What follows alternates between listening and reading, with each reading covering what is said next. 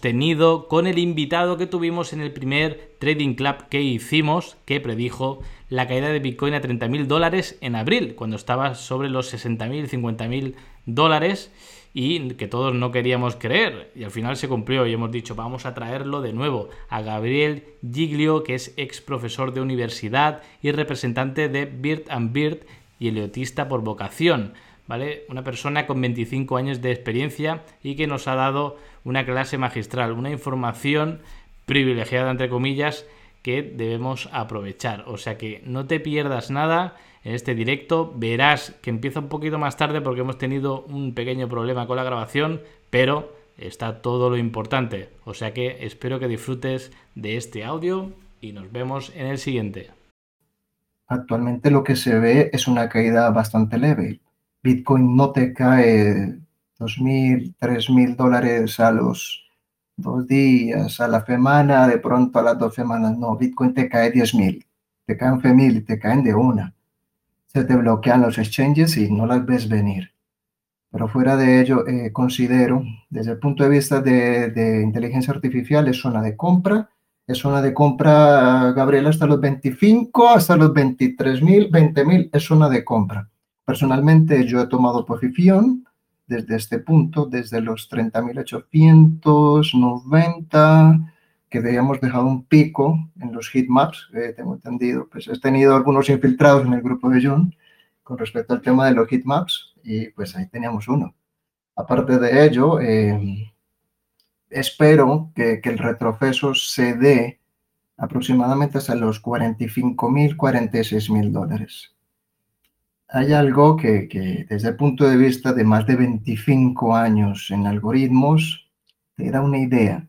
Tienes un perfecto 1.232 de Fibo mirado. Es una copia perfecta de un ABC entero.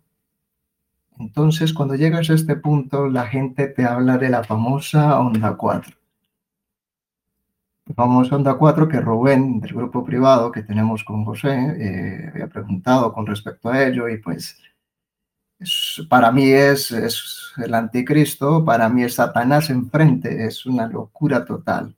Generalmente no las juego, pero esto generalmente se vuelve complicado. El porqué de ello es porque Estás viendo los juegos de las doble kill, las ves, eh, te suben el precio 8000, te las bajan a la semana siguiente hasta otros 8000, 4000 dólares, te los dejan a 30000 y son juegos de volatilidades medias, son juegos donde enteramente bots y alguno que otro scalper le gana.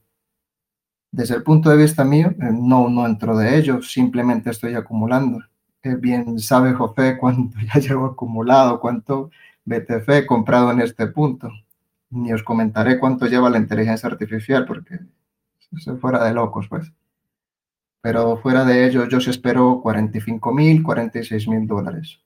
Espero un año de inflación muy alta mm, porque tenemos un gobierno estadounidense eh, socialista, bueno, no sé socialista desde el punto de vista izquierda, no sé cómo lo llamaréis en Latinoamérica o en, en España, pues como tal, pero es, el lado contrario, digamos, a la parte capitalista que tenemos normalmente en Italia. Fuera de ello, al tener esto, una inflación alta, lo que ellos están buscando es la organización, las, las discordias de las peleas que puedan tener entre los distintos partidos que han luchado contra uno y el otro. Y hace necesario un capital que solamente lo puede proporcionar como bien lo saben acá, aquí en Bitcoin imprimimos Tether, en Estados Unidos las reservas federales pues te imprimen más dólares y pues la maquinita de hacer dinero. Pero fuera de ello, pues eh, hay que tener en cuenta eso. Es un gobierno que va a unir, quiere unir y desea que las empresas, las tecnologías se recuperen. Y por lo tanto desea que el, que el dólar mismo pierda un poco de poder en el muy corto plazo. Que está a punto de cambiar, es, puede que para el otro año. No sé si quieras preguntar algo más, José. No, sí, bueno, por lo menos hacer acotación, ¿no? A todos los oyentes. Vean, eh, a veces creo que no prestamos mucha atención a, las palabras, ¿no? Pero algo, una, un pequeño inciso que hizo Gabriel, ¿no? Que dice, la inteligencia artificial ahora está lanzando puntos de compra.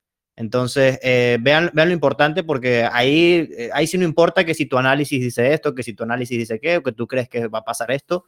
Básicamente, una máquina que no tiene sentimientos te está hablando que todo esto es zona de compra. De aquí hasta los 20.000 aproximadamente, creo que, que dijo Gabriel. Y esto también toma, toma mucha, mucha parte y mucho juego a lo que, de lo que viene a hacer Gabriel. Por ejemplo, Gabriel, cuando hicimos el primer podcast, me parece que fue como hace mes y medio, dos meses ya casi, eh, pues el precio de Bitcoin estaría que como en 45 mil, 50 mil.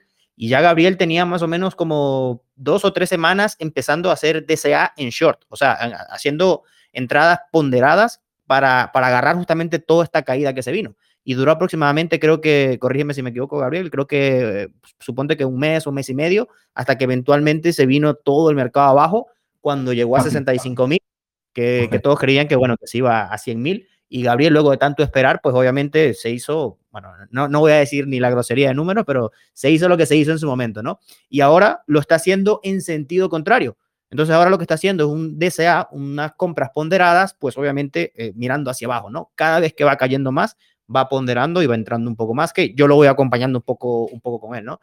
Creo que la zona en la que empezamos a comprar un poquito más, más intenso fue cuando cayó por primera vez a los 30, Luego cuando llegó a los 35 hicimos otra compra y, bueno, por lo menos yo no he comprado más desde esos dos puntos. No, creo que Gabriel compró un poquitito más otra vez sobre los 31, pero al menos yo personalmente también estoy esperando para agregar más compras si, si vuelve a caer más. Como ya estamos posicionados en, en esta zona de rango, yo creo que ahora mismo no, no, tendría mucho sentido volver a comprar, ¿no?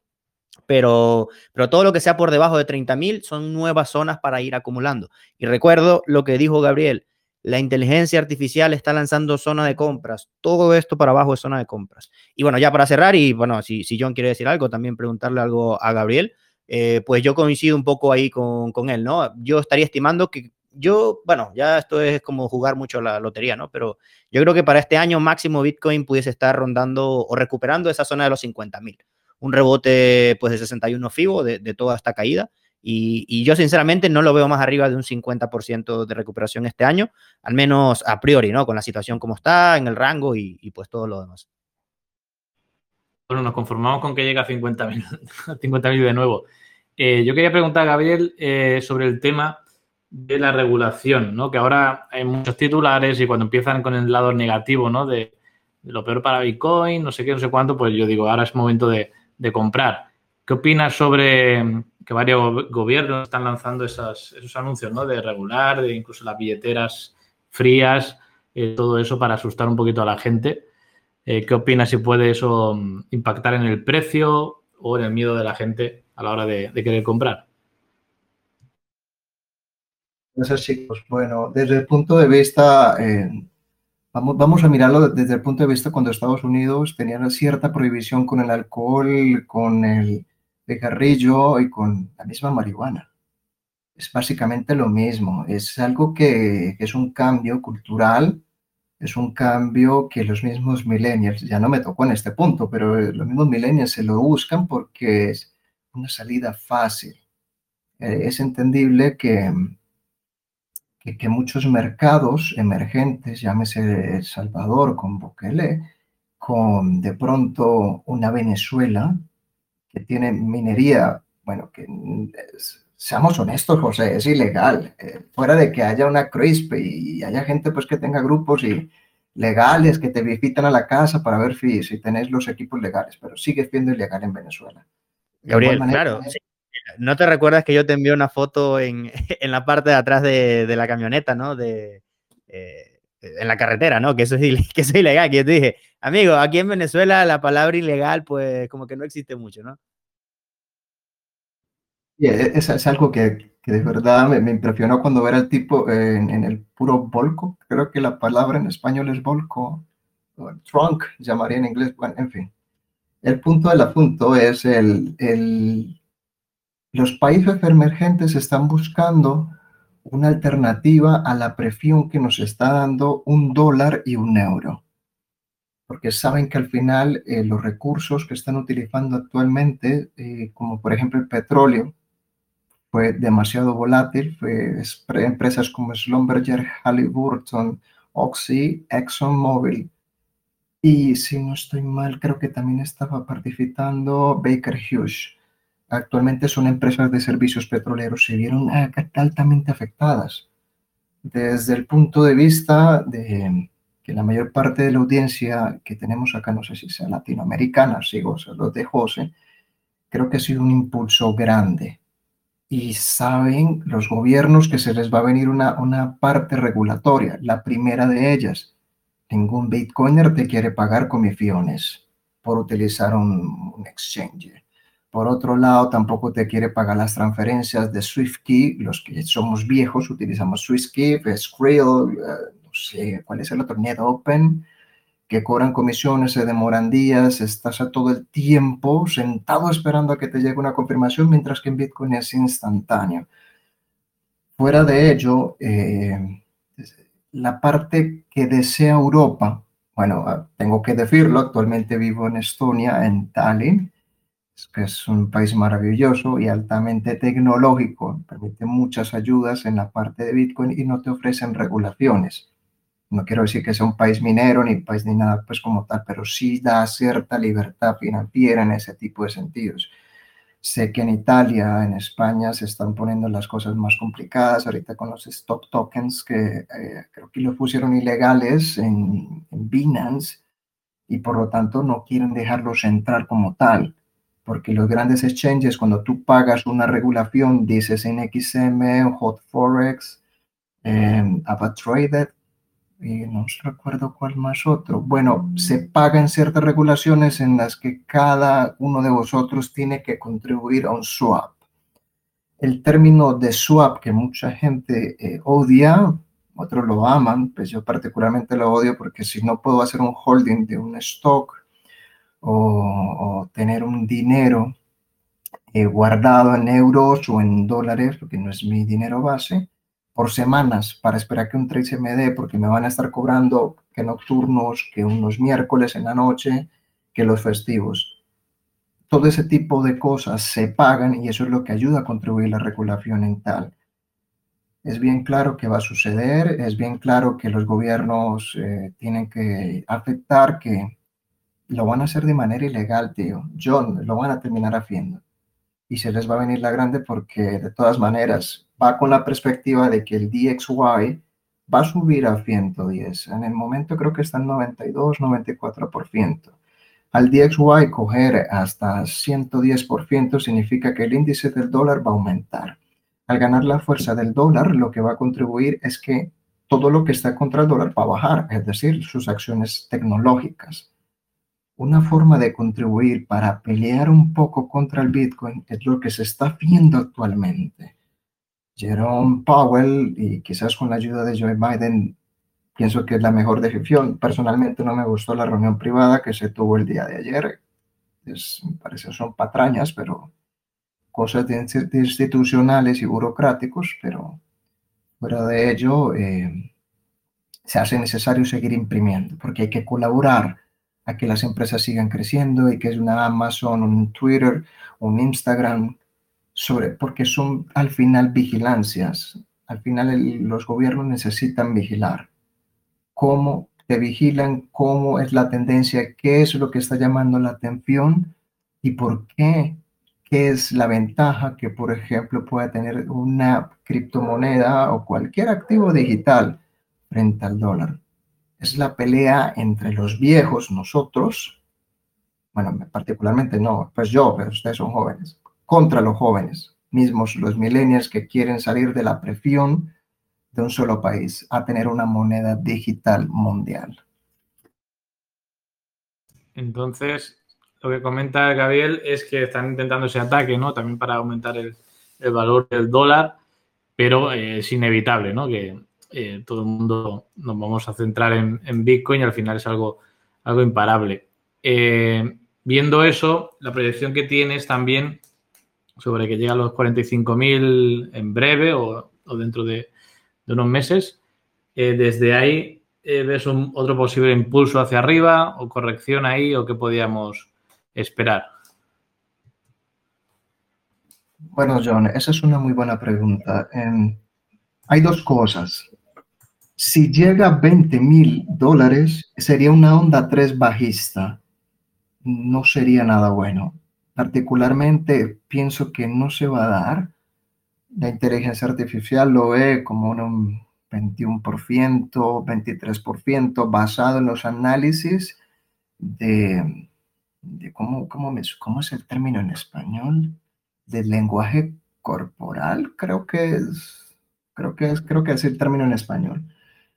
Basado en las lecturas de los videos de varios youtubers, de las mismas conferencias que se han dado, eh, la inteligencia artificial es capaz de dar una estimación de qué tanto los traders, los analistas, los congresistas, los burocráticos se creen qué es lo que están pensando con respecto a un precio o que, cómo ven un activo como tal.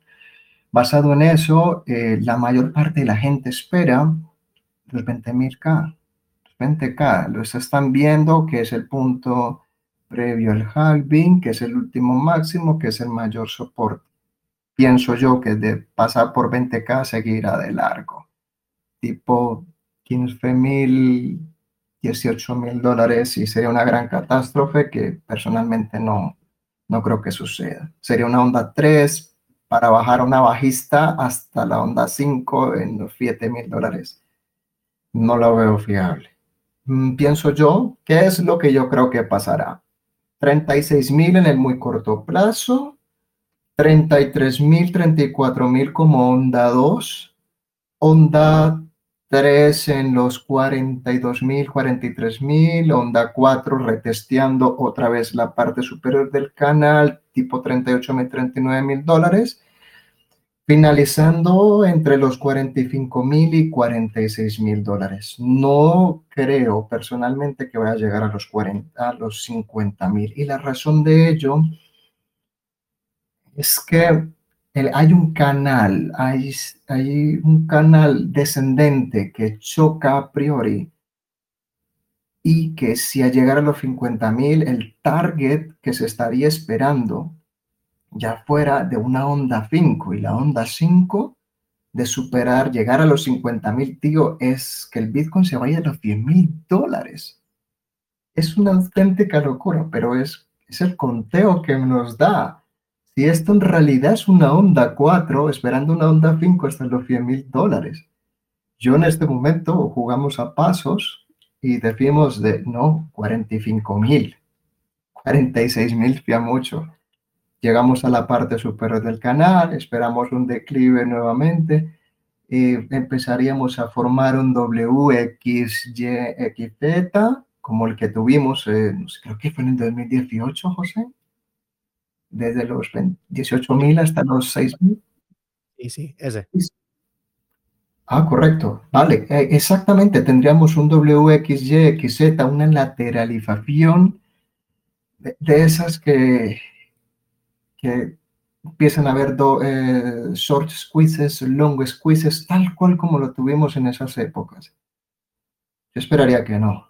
Es muy pronto para una correctiva, pero es muy probable que suceda en el corto plazo. Llamémoslo corto plazo. Bueno, parece que ustedes para los bitcoiners de corto plazo es eh, en otra semana. Para mí un corto plazo son tres meses, cuatro meses. Pero fuera de ello, eh, el, el target que sí esperamos es yo creería que más allá de, todo Bitcoin, que más allá de todo esto, es aprendan a tener un valor a los activos que compráis. No es el que le esté atinando los 46 mil, no es que el tío, el gurú, que el tío profesor que dice el 45, el otro que dice 50 mil. Yo soy fiel creyente en que siempre debes hacer un dólar costa average soy fiel creyente que no requieres un gran capital para llegar a obtener eh, el, preciado, bueno, aquí con los chicos de la academia lo llamábamos el unitario. El unitario era tener un solo Bitcoin y que eso eh, de alguna manera guardar en una billetera eh, virtual y dejarlo por unos dos, tres años y, despertaros en 400 mil dólares. Pero bueno, eso es una historia aparte. Fuera de ello, pues siempre digo, no es que si esta es la buena zona de compra, chicos. No es que si es los 31 mil, que si es los 30 mil, que si los 28 mil. Considero que es hombre, agarra un 2% de tu capital. Eh, todas las semanas, eh, yo qué sé, eh, el Bitcoin está subiendo cada martes. Entonces compra un lunes o espera la bajada y cada lunes compras un 2% de tu capital. Personalmente yo lo hago con el oro. Para mí el oro es como la divisa mía. lo hago con el cobre, que ya se sabe que, que con el cobre nos fue súper bien el, año pasado y que aunque él estuvo muy fuera del, del, del trade pues como tal, pero bueno, otra será mi estimado. Pero fuera de ello, pues eh, lo importante es no os preocupéis por la gráfica, no os preocupéis por el rango, no os preocupéis.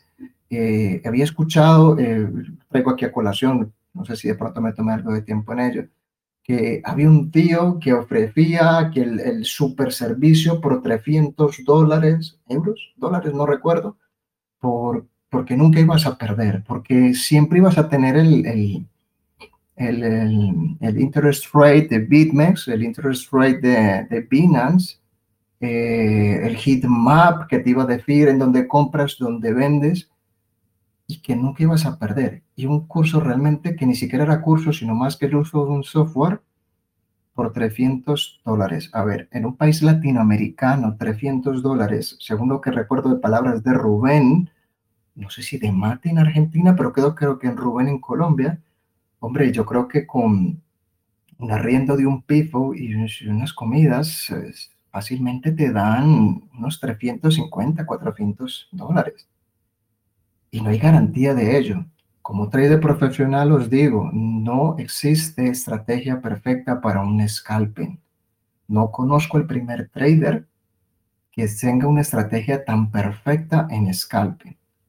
Si te digo, eh, toma cursos como los de José, como los de John, porque si tienes que aprender sobre Heatmap, si tenéis que aprender sobre los verdaderos soportes, creo que me había mencionado de un salvadoreño también, José, ¿cómo es que se llama? Jaime, Jamie, no recuerdo el nombre del, tío del centroamericano. Jaime, Jaime. Ah, Jaime, ah, bueno, Jaime, el, que utilizaba el monitor y, y que utilizaba también este el ADX. Eh, realmente considero que son buenos indicadores, pero no, tío.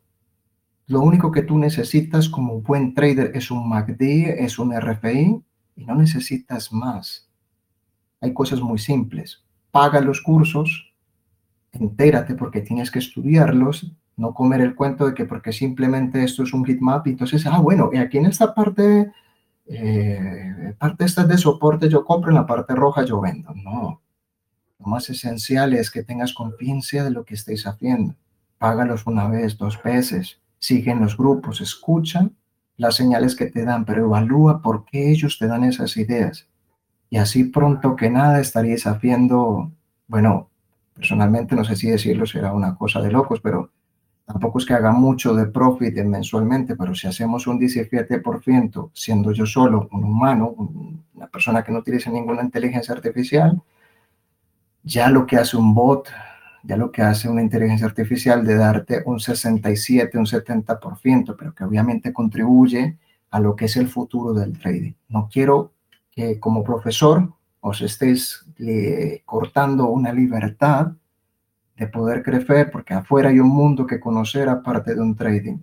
Pero aquí hay personas muy inteligentes. John es una persona que lleva hace en este asunto Particularmente había escuchado poco de él hasta hace unos, pocos días que empezamos a indagar en algunos videos y, y se ve la veracidad. Lo mismo que José, se ve una veracidad y la misma inteligencia artificial te lo dice. Cuando tú estás convencido de que las cosas te funcionan y que las estrategias las haces de corazón, pero también las haces de técnica, estás convencido de que vais a aprender y que vas a ser independiente creo que finalizaría la intervención. Bueno, muchas muchas gracias, Gabriel, por, por, esas palabras. Y pues bueno, ahí, tiene, ahí tienen mucha guía de más o menos lo que pudiese estar esperando Gabriel, ¿no?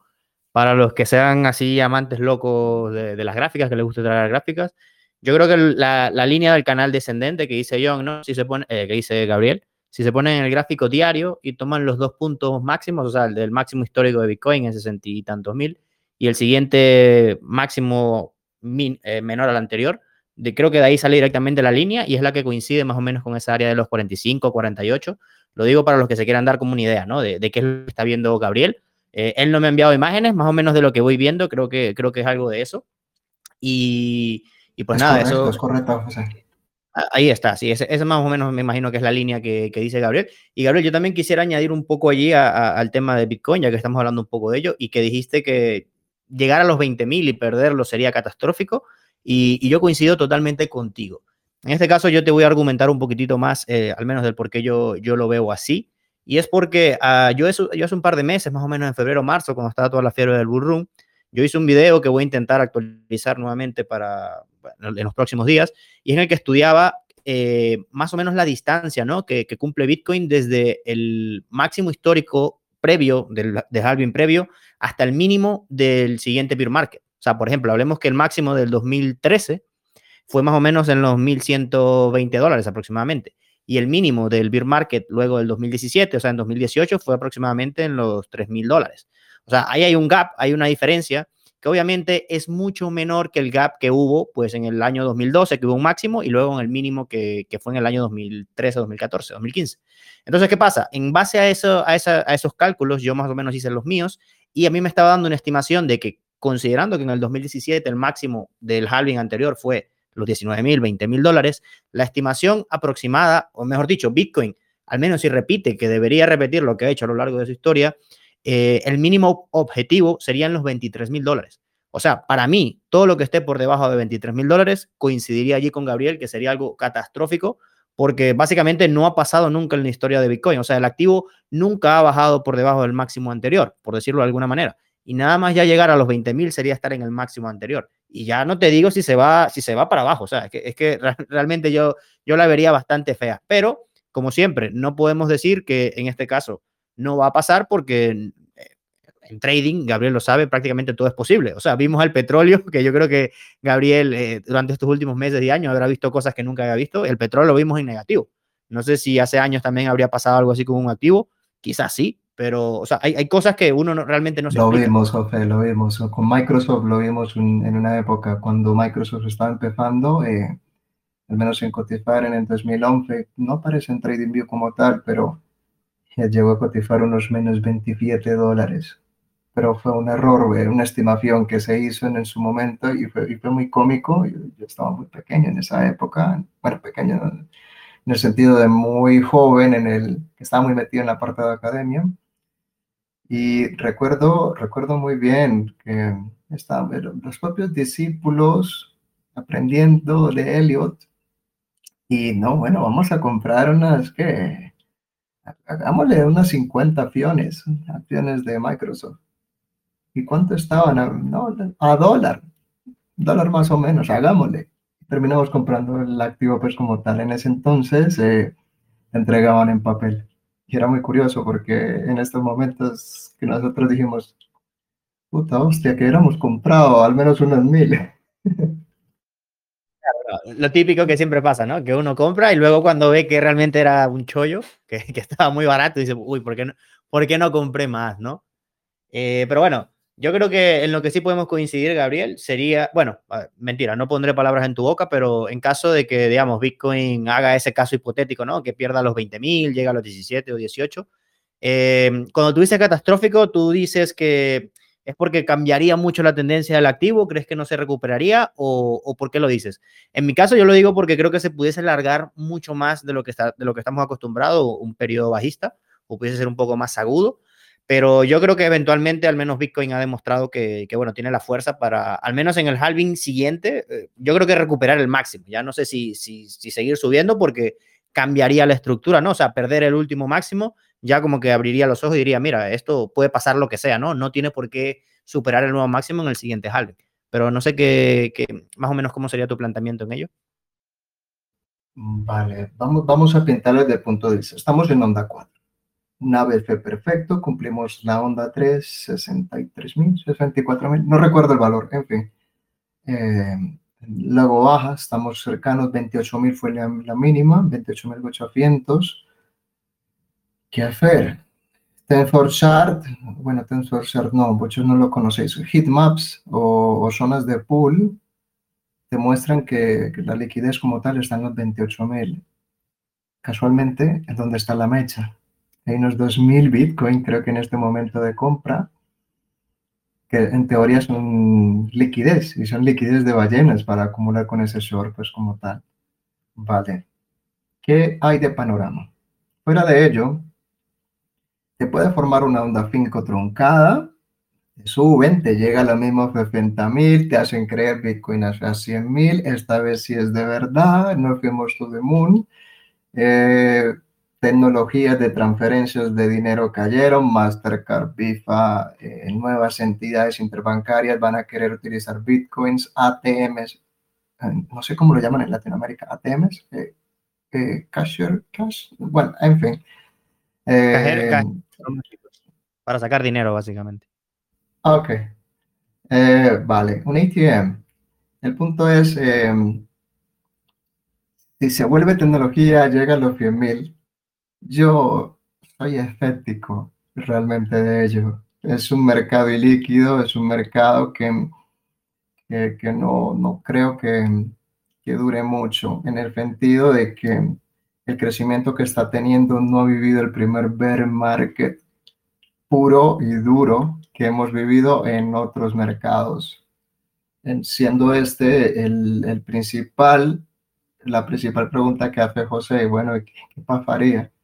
Muy sencillo, tío. Eh, Honda 3 en 18 mil, Honda 4 tipo 24 mil, Honda 3, todo el mundo, bueno, listo, llegó a los 18 mil, esta es la zona de compra, ahora sí, vamos a esperar otro spring, ok, te llegó el spring, el precio te bajó un pelito por debajo de los 18 mil, pero oh, no paró en los 18 mil, paró en los 10 mil a 7 mil dólares.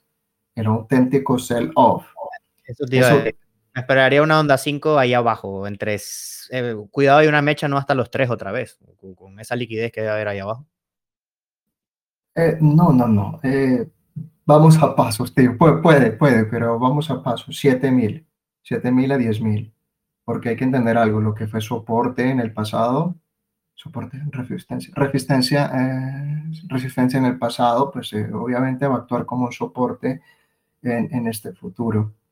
Em, pensaría que, que sería una zona de consolidación tipo WXY, grandísima macro entre los 60 mil hasta los 6 mil dólares. Sería una cosa de locos, que principalmente que no lo vería positivo en el muy corto plazo porque ya hay grupos institucionales, sumo el mío, porque soy socio mayoritario y realmente estoy haciendo una apuesta muy grande por el área institucional invirtiendo en criptomonedas. No hacemos algo cercano a Grayscale porque no tenemos eh, la cantidad de activos, stocks, acciones, perdón, la palabra es acciones, que tiene, por ejemplo, un Grayscale, pero nosotros lo respaldamos de igual manera y creemos que el activo sí puede llegar fácilmente a ser 45 mil.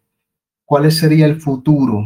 El futuro y por qué lo veo que es determinante esa zona de 45 mil a los 50 mil.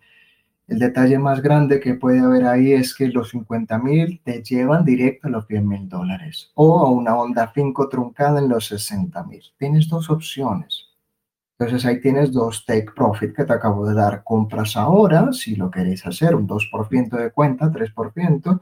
Vendes en 45 una parte, vendes la otra en 60 y si te llega a 100 mil dólares, pues habrás duplicado o triplicado vuestro valor de, del activo pues como tal.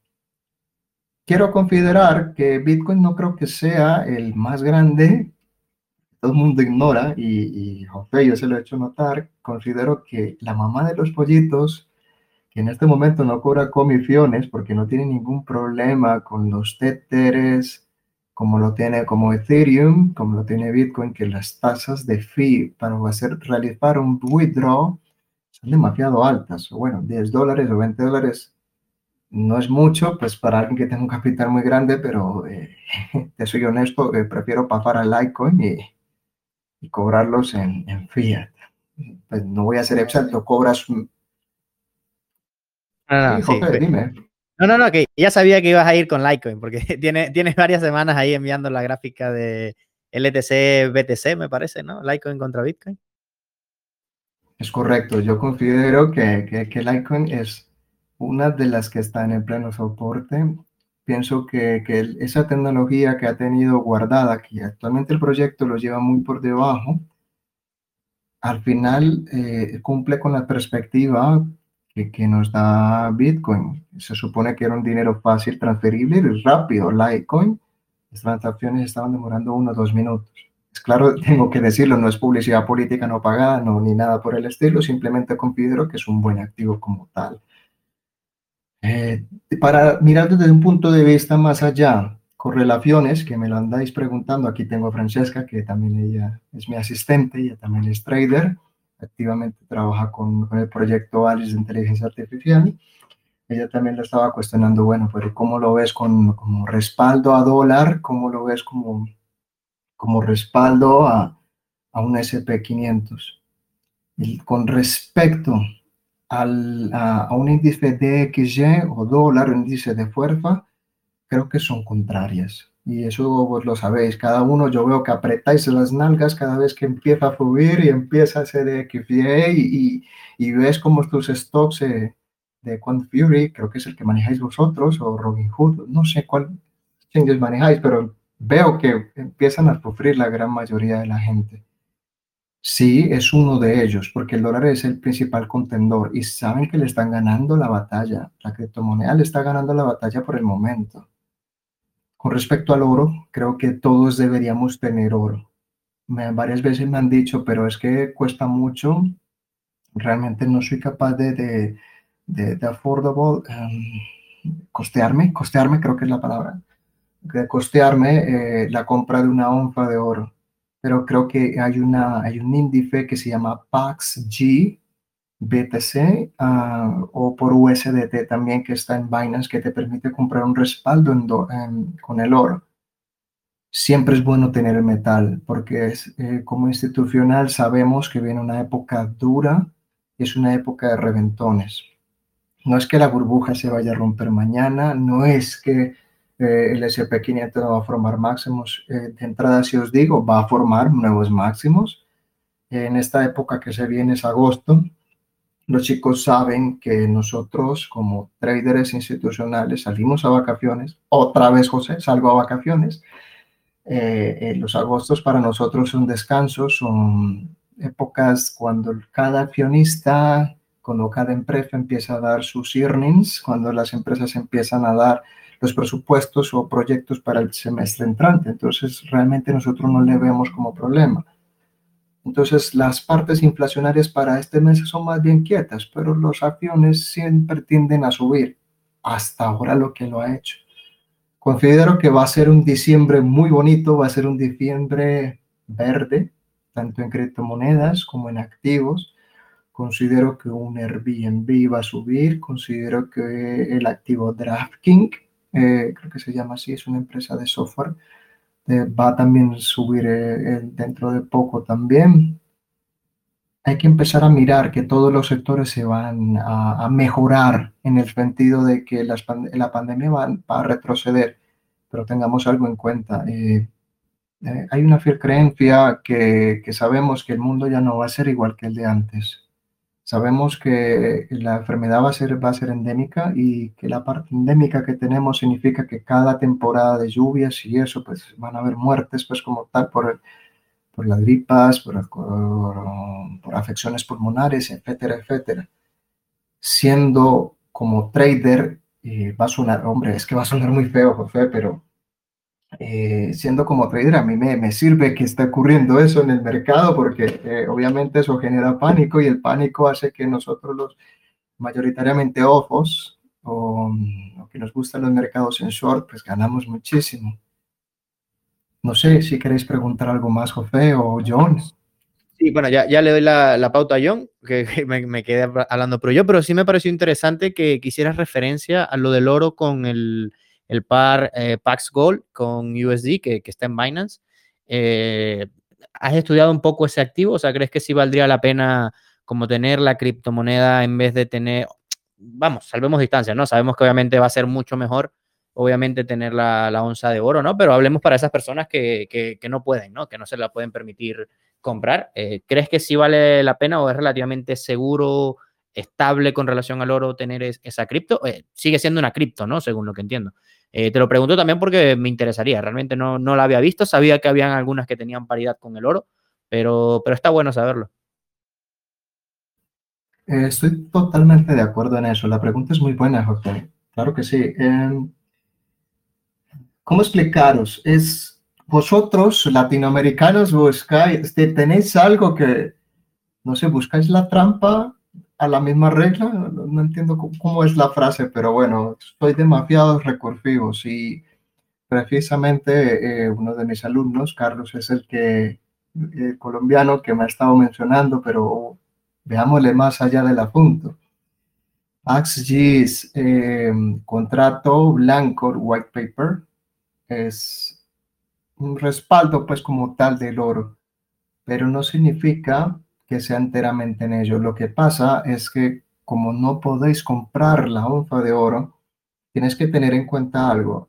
Tengo el miedo de comprar la criptomoneda, va a bajar a 20 mil. No quiero decir que vaya a bajar, es una hipótesis pues pero también sé que el dólar está empezando el índice de fuerza a subir. Es decir, que mis activos, mis acciones van a empezar a bajar. Llega el punto, ¿qué hago?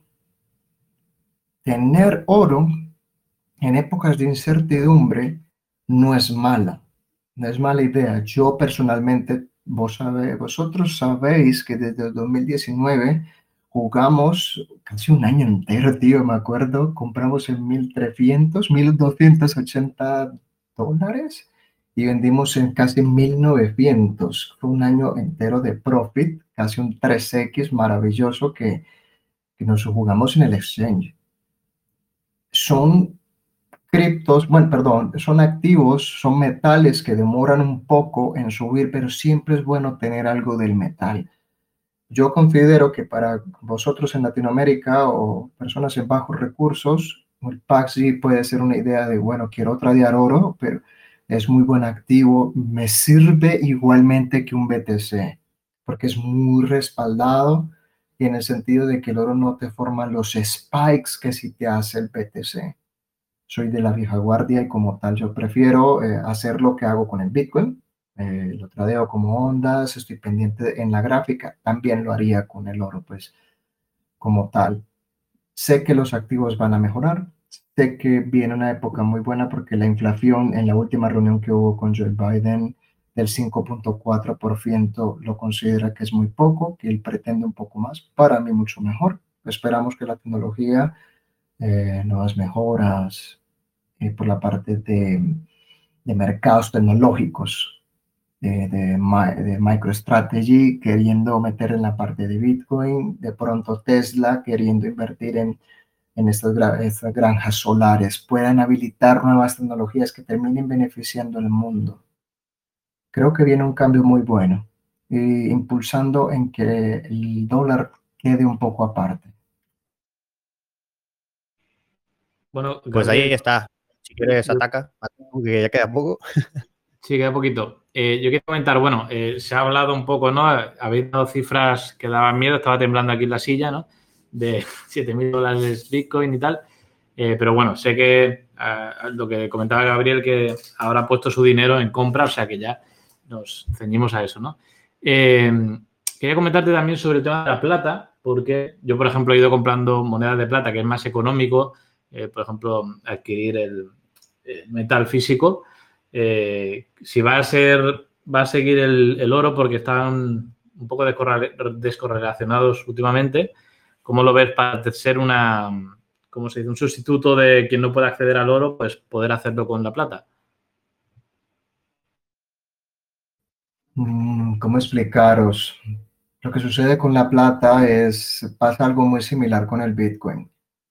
No es un activo eh, tan ilíquido eh, comparado con Bitcoin, obviamente pues tiene más liquidez, pero comparado con otros mercados, es ilíquido, es como por ejemplo el cobre, donde algunas ballenas pueden influir en los cambios de precio.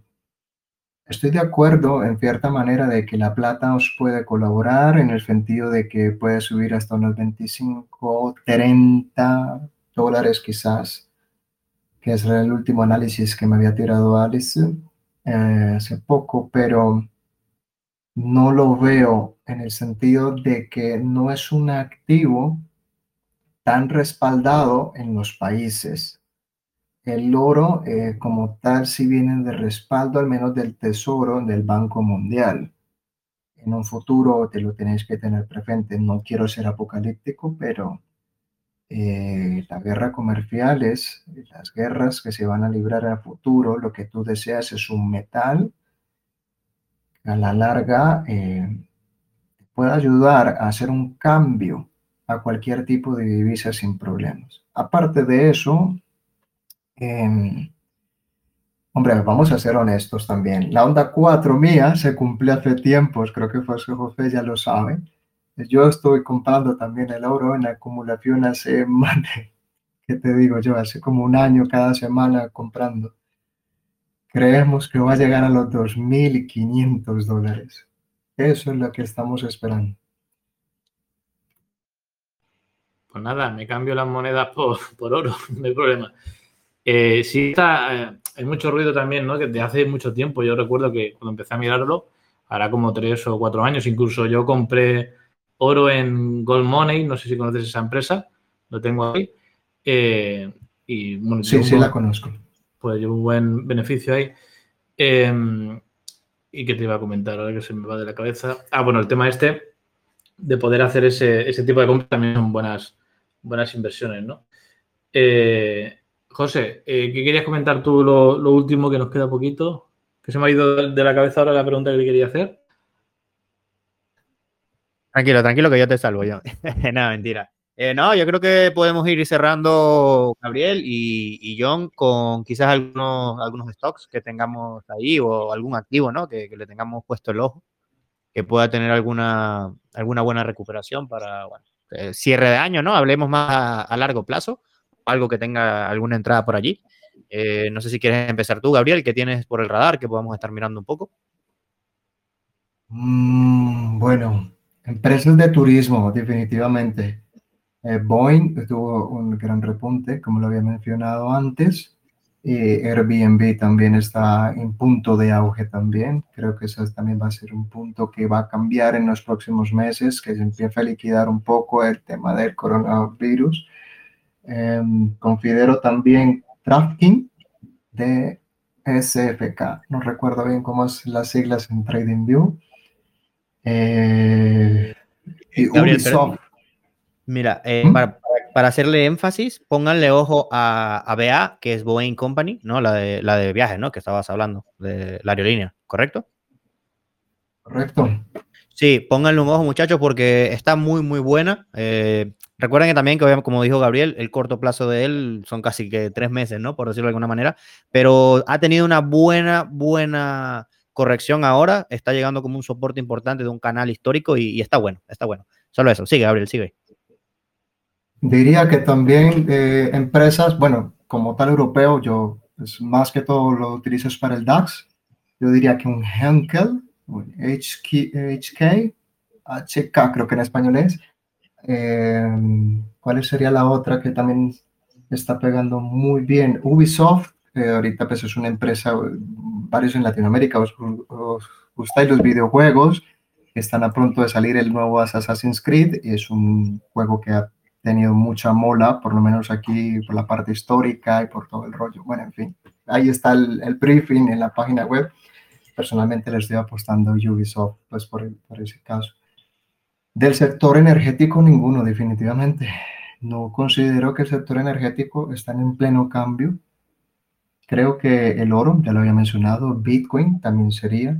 Hombre, he dicho como 8 o 9 activos, no sé si esos sean suficientes. Demasiado, ya, ya, yo me perdí, menos mal que, que lo estamos grabando, ¿no? Pero sí, yo considero que más o menos ese, ese tipo de sectores eh, hay que ponerle muy bien el ojo. Yo, según las que pude filtrar, mientras me decías, pues Boeing se ve muy, muy buena. Eh, ojo, no estamos hablando de, apalancamiento ni nada, ¿no? Estamos hablando de acumulación para que tengan mucho ojo. Igual recuerden que comprar un stock, pues más o menos en esos niveles de precio de retroceso que, tiene, por ejemplo, Boeing, te puede dar una buena rentabilidad. Con Gabriel, pues justamente nos pasó. Eh, para los que quieran revisar petróleo, petróleo basilero, Petrobras, PBR, pues está muy, muy similar a, como nos está diciendo Gabriel que está Boeing a día de hoy. Gabriel nos había mencionado, eso fue más o menos, lo miro aquí en la gráfica, por ahí en el mes de marzo estaba pues eh, PBR sobre los 7, 8 dólares y pues tuvo un fuerte movimiento hasta los casi 12, o sea, tuvo casi una casi un 60% de revalorización por allí y Boeing puede estar dando un movimiento similar, así que pónganle el ojo allí y por ejemplo, Gabriel, de las que yo tengo que mm, de las que he comprado últimamente, que por ejemplo no tenía, es Baba, ¿ok? Alibaba, me parece que está en una zona mm, relativamente interesante, está sobre un soporte que es el antiguo máximo histórico aproximadamente, me está formando como una especie de cuña descendente. Creo que está también un buen punto en el que se pudiese acumular algo de, de Alibaba, aunque el tema de los chinos, yo todavía que no lo manejo muy bien. Eh, digamos, el tema fundamental por allá no, no lo sé muy bien, pero por gráfica creo que me gusta bastante y, la empresa puede que... Va al alza, no, no os preocupéis, va al alfa. Casi nos pone a parir esos 200 dólares, pero tranquilo, va para el alza. Continúa. ok, ok. Vas conmigo en esa, vas conmigo en esa, ya. Eh, John, dale, dale tú si te queda alguna o algo que estés siguiendo por allí con un map o algo. Bueno, simplemente, eh, como estamos viendo también de hace tiempo, eh, toda la gente, ¿no? Comentando, youtubers y y también gente importante, ¿no? Eh, de fondos de inversiones eh, hablando de un, crash inminente. ¿vale? También hay, por ejemplo, yo me retengo en comprar algunas acciones por el hecho de, ese crash inminente, ¿no? De dejar, de dejar correr esas operaciones por, porque pueda pasar algo. Eh, pero, ¿qué opina Gabriel sobre un crash inminente? Porque el inminente lleva siendo desde hace dos años y estamos ahí que no, no viene nada. Al contrario, estamos viendo máximos históricos y, y a veces se pierden ocasiones ¿no? por escuchar ruido de fuera y no hacer caso a tus, a tus propios análisis. Eh, ¿Qué opinas sobre un crash inminente que podemos ver? ¿Los retrocesos pueden ser tan grandes como dicen o simples correcciones? Bueno, John, eh, os diré eh, lo mismo que le he dicho a José varias veces. Se os fue el tren, tío. Ya, se os fue el tren. El, crash que ocurre cada año ya pasó. Ya ha pasado, ya está descontado. Ya, ya pasó. Es decir, es como es exactamente lo que todo el mundo esperaría de Bitcoin. Va a llegar a 20 mil, vamos a comprar. Tengo cuántos, eh, hipotequemos la casa, el otro se tira eh, en un bar en Argentina, el otro está pendiente de hacer unos asados en Venezuela. Empiezan a hacer de todo. Está hablando con nosotros, ¿eh? del grupo privado. nos, está tirando, ¿eh? Nos está tirando. Es verdad, es verdad.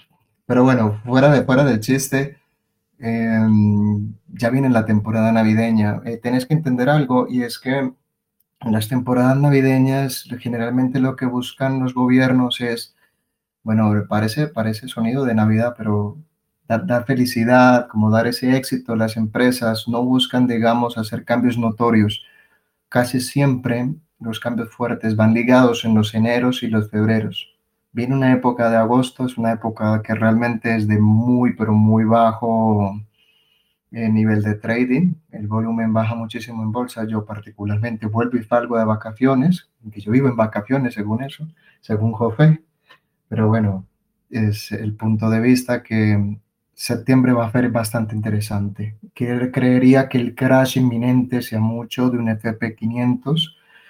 Eh, Ostras, que no sé si puedo hablar de ello, porque como pertenezco al grupo Mutual, eh, mm, es un poco complicado como institucional repartir al retailer como tal, pero bueno, vamos a traernos un poco.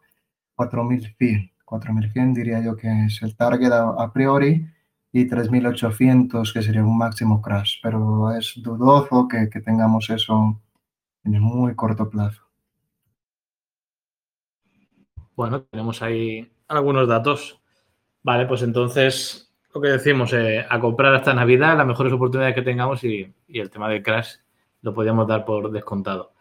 Bueno, son las nueve ya, eh, hemos tenido aquí una pedazo de masterclass, tenemos que fichar a Gabriel porque la verdad que esto no tiene precio ya que estamos acostumbrados a escuchar muchísimo ruido y tener información así, pues la verdad que esto sí que vale dinero, ¿no? Como él dice.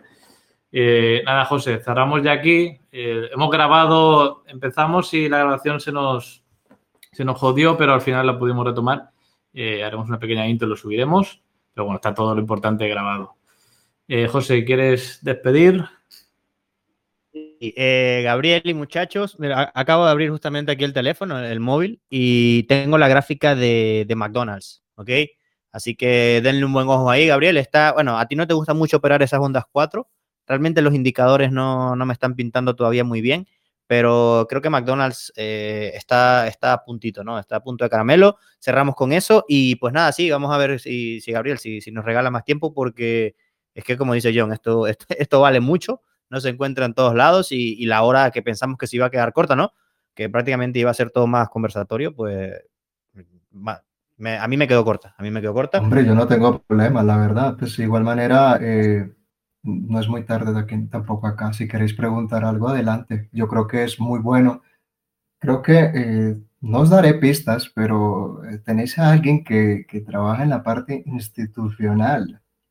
Eh, creo que las preguntas podrían, más allá de ser de stocks, podrían ser un poco, no sé, más a futuro, no sé, a ver sus ideas.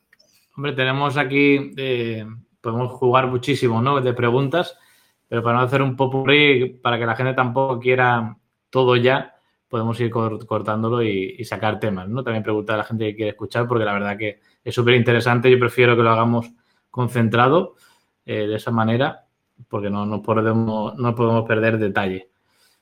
¿Vale? Eh, eh, ¿Querías comentar algo más, José?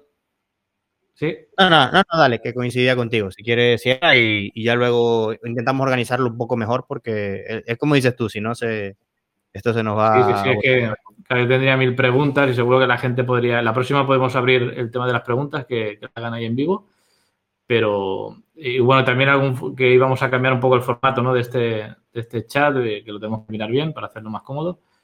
Eh, pero nada, yo dar, las muchas gracias a, a Gabriel, estaremos atentos a estos movimientos y nada, eh, lo dejamos aquí, ¿verdad? Muchísimas gracias a todos ustedes y pues sabéis, aquí un humilde servidor para lo que os necesitéis.